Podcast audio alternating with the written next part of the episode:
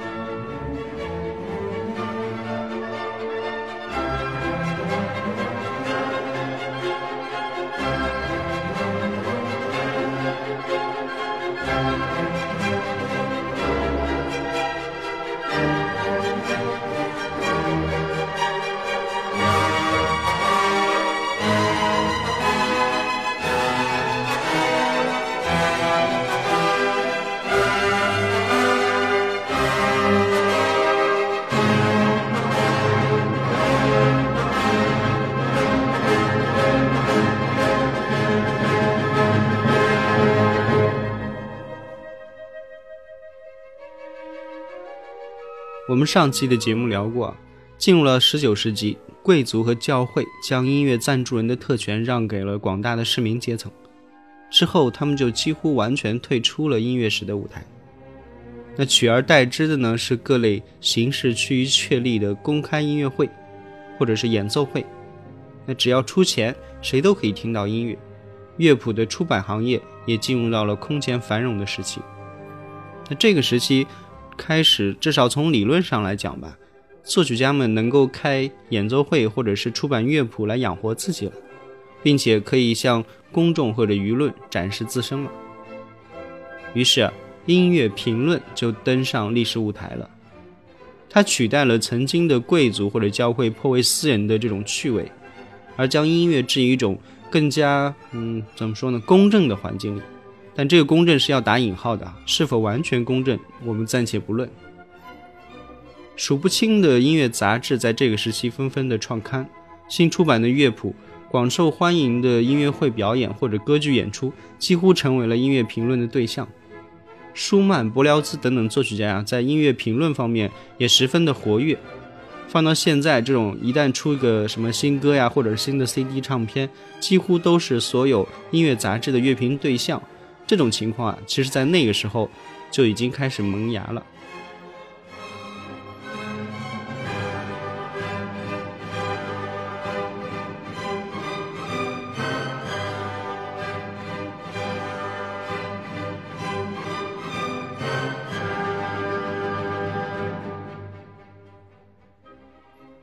十九世纪音乐评论的终极使命是什么呢？它是有使命的，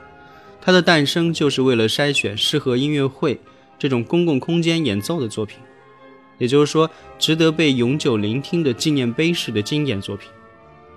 他们要将还没有被世人完全所知的作曲家的才华或者他们的作品输送到市面上。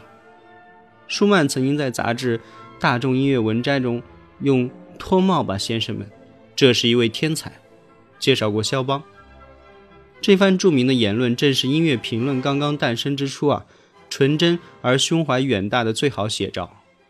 那在这样的音乐评论之下，十九世纪到二十世纪前半叶确立了至今仍然还在使用的古典音乐名曲目录。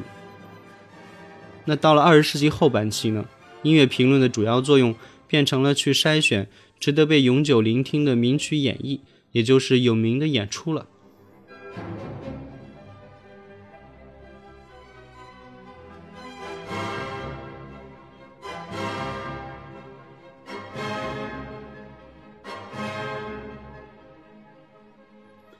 筛选经典名作的工作不仅针对同时代的作品，也涉及到了过去的音乐。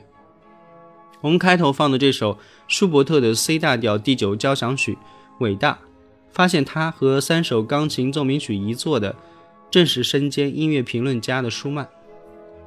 而我们以前节目也聊过啊，令巴赫的马太受难曲在一百年后得以复活的，则是门德尔松。这些都是非常典型的案例。还有柏辽兹啊，他总是不厌其烦的跟他认识的所有的从业人员或者是其他人去讲述贝多芬有多伟大。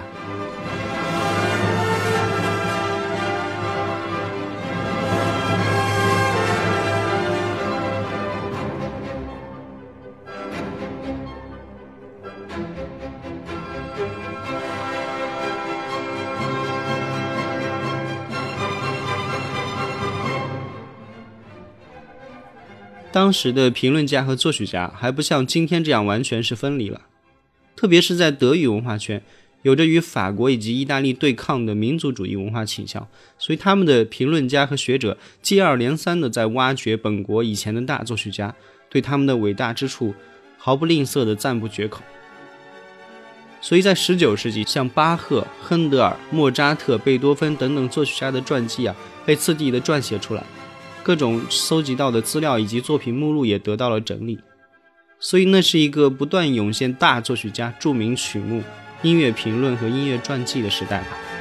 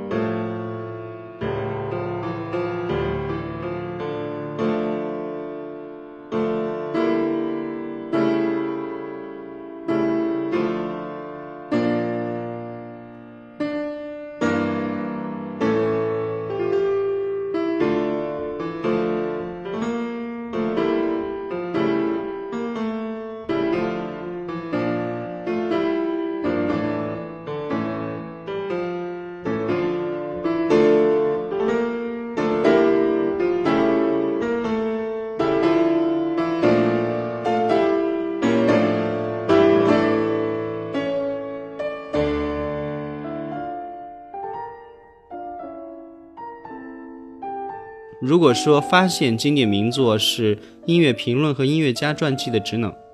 那么要将这些作品保存下来，音乐学院便成了必不可少的场所了。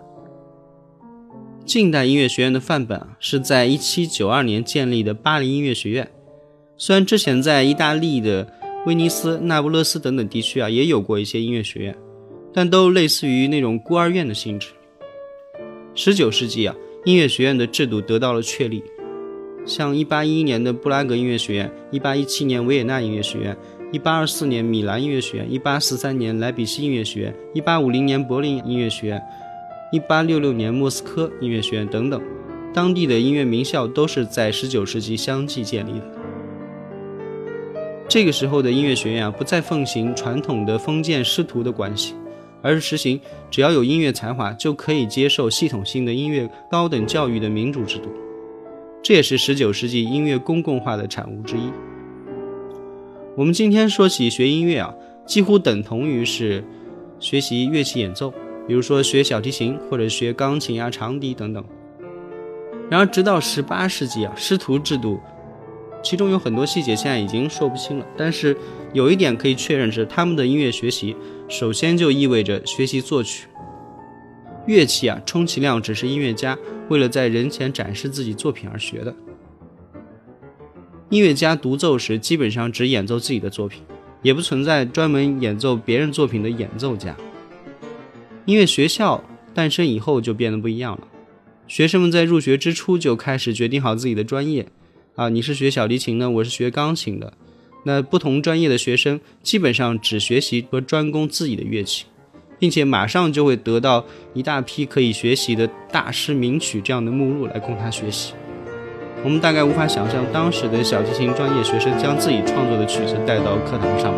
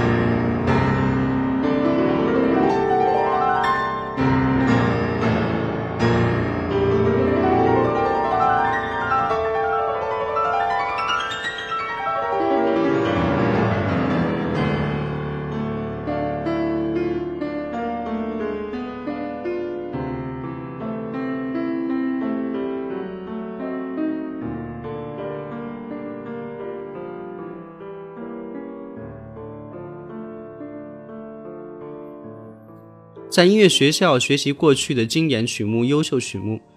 这种制度啊，也可以看作是促成了古典音乐经典名曲这一现象形成的重要因素。那你想，你的曲子如果能够被拿到各个知名的音乐学校去学习，那基本上可以被认为它是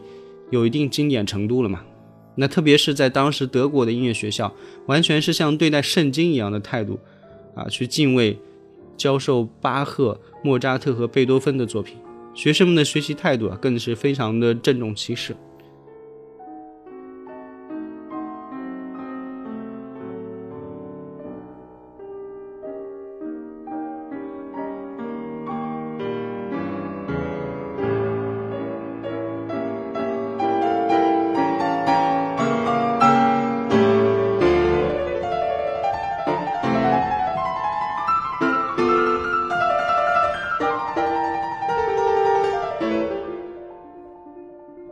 可以夸张地说，直到十八世纪，音乐原则上都是一经演奏或者是演奏几次之后就销声匿迹的消耗品。歌剧作品如果颇受欢迎的话，也会在其他城市巡演，但是通常一场巡演几年之后就会从曲目库中或者剧目库中消失的。那个时候的音乐最重要的是在某个时间满足某个场合的需求，也就是说满足赞助人的需求为主啊。所以那个时候的作曲家并没有太多呃那种意识，就是说我要写出永久流传的经典曲目这种意识。所以，仅仅从这个意义上来说啊，我们可以说，直到十八世纪，西方音乐的作曲意识其实跟今天的流行音乐也是差不多的。仅仅从这个意义上来说，而到了十九世纪呢，则是开始以经典名曲为核心的音乐时代，将过去的伟大音乐列入演奏会的曲目，就是从十九世纪，特别是后半段开始。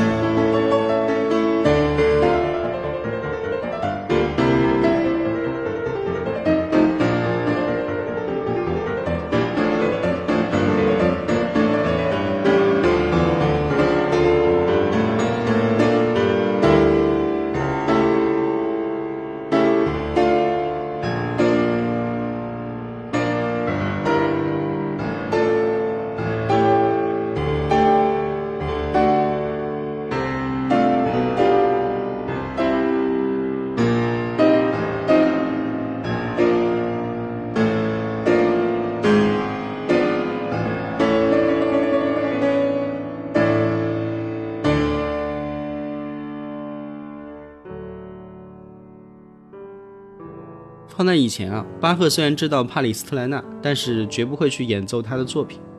后期的莫扎特虽然也知道巴赫，但是也不会去在演奏会上去弹巴赫的作品。不过，莫扎特曾经将亨德尔的《弥赛亚》进行过改编。亨德尔是音乐史上第一位在过世以后作品仍然作为名曲上演的作曲家。然而，像门德尔松、李斯特、克拉拉·舒曼、安东·鲁宾斯坦。汉斯·冯·彪罗等等，在那个历史上曾经非常知名的钢琴家们，他们都曾经在演奏会上演奏巴赫或者是贝多芬的作品。足可见啊，十九世纪的演奏会本质上就是展示不朽杰作的声音艺术馆。就这样，在十九世纪，众多作曲家之间萌发了一种使命感，就是他们如果要写的话，就一定要写出，即使是跟。巴赫或者是贝多芬的作品放在演奏会上一同演奏，也不会自惭形秽的不朽名作。所以到十八世纪为止，那个时候的音乐会在原则上还仅仅只是演奏当下的作品，而到了十九世纪就开始演变成了演奏当下作品和以往作品同时登场这种情况了。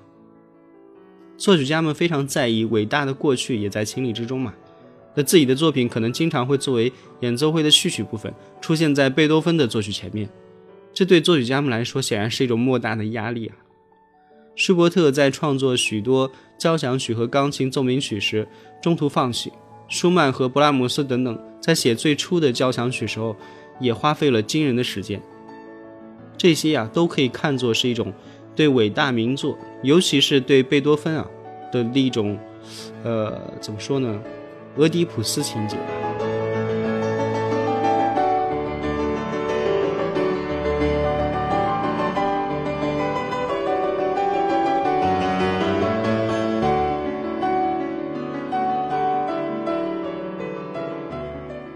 当时的作曲家们都有这种过剩的自负心理，认为只要写钢琴奏鸣曲或者是交响曲，就必须要达到足以跟贝多芬匹敌的水平。在李斯特和瓦格纳所谓的未来音乐啊，或者是马勒所说的“我的时代终将到来”这些话的背后啊，其实也存在着同样的历史意识。他们都认为，对于作曲家来说，最重要的是写出与过去伟大的遗产相匹敌的纪念碑式的未来的作品。所以，只执着于现在是不够的，而且吧，过于伟大的事物不会被浅薄的同时代人接受。这种思想啊，在德国是尤为强烈的。这与将眼前的需求放在优先位置的法国，啊，形成了强烈的反差。